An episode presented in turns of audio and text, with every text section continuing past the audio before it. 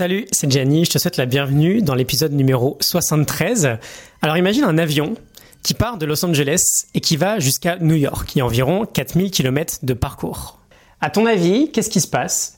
Si au départ de l'avion, donc on a Los Angeles, tu dévis le nez de l'avion, tu changes son cap d'un tout petit pourcent.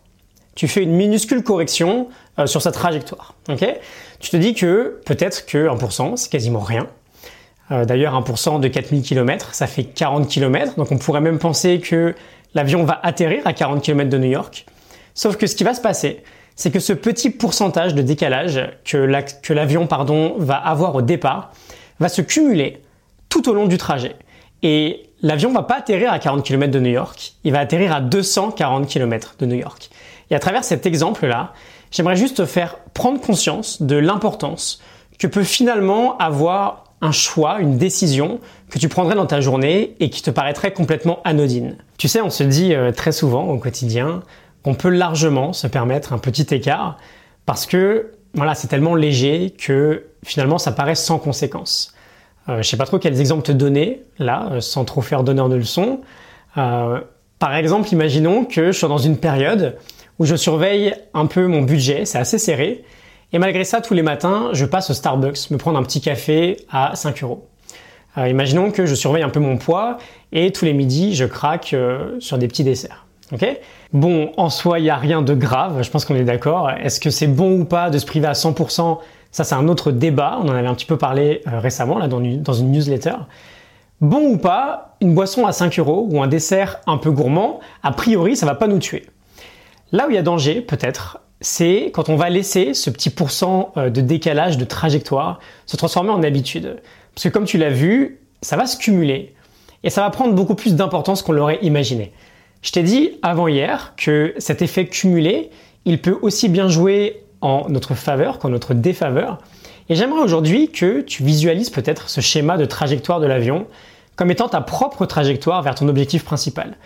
Parce que en fait, euh, la moindre minuscule mauvaise habitude, même si elle te paraît complètement inoffensive sur le moment, bah, elle peut te faire complètement dévier de ta destination.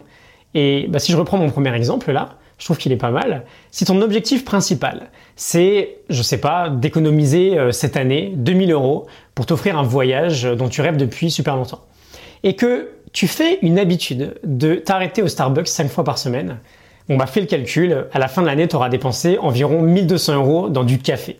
Et peut-être pas le meilleur en plus, mais ça c'est un autre débat. Bon, bah t'es quand même d'accord que, excuse-moi, hein, mais ça fait un petit peu chier quand même de dépenser 1200 euros sur 2000 euros d'économie pour un petit détour anodin au Starbucks. Bref, voilà, je voulais juste te faire réaliser aujourd'hui que peut-être qu'en faisant un minuscule ajustement, une toute petite correction, bah finalement tu pourrais arriver à ta destination en fait. Parce que pour l'avion c'est la même chose, si tu réajustes euh, sa trajectoire de 1%, bah il va arriver à New York finalement.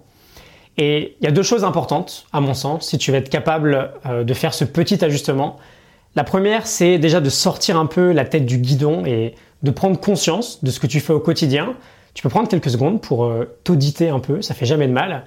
Et la seconde, c'est d'avoir un réel pourquoi vis-à-vis de ton objectif final. Si tu as une vraie raison, si ça vient vraiment du cœur, si tu sais précisément pourquoi tu veux l'atteindre, bah, ce sera plus facile forcément d'accepter la petite concession quotidienne qui te permettra d'ajuster ta trajectoire.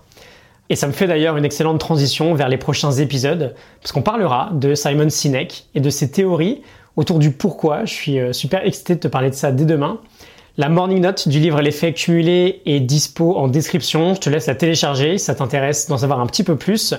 Et ben, je te dis à demain. Salut